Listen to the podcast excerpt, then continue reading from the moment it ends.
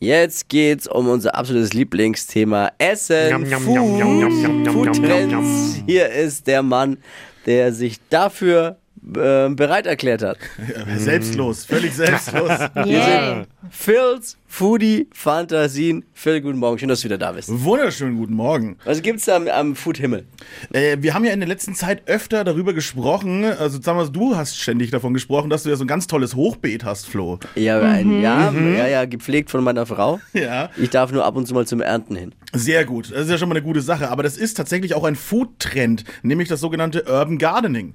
Oh. Das passiert Ah. immer mehr. Sa- Also ist, ist, seid ihr anderen auch damit drin oder hat nur Flo ein Hochbeet? Nee, also ich hatte in diesem Sommer eigene Tomaten und Ja. auch Kräuter bei uns auf der Terrasse und wir haben uns vorgenommen für nächstes Jahr ähm, da auch noch ein bisschen mehr zu machen. I'm out. Ja, du bist raus, du gehst in den Supermarkt.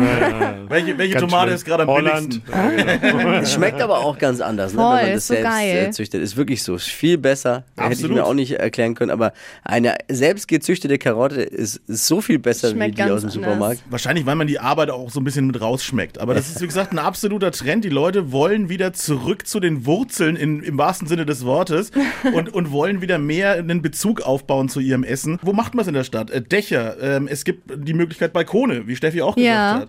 Ähm, Hauswände. Das nennt sich dann Vertical Farming.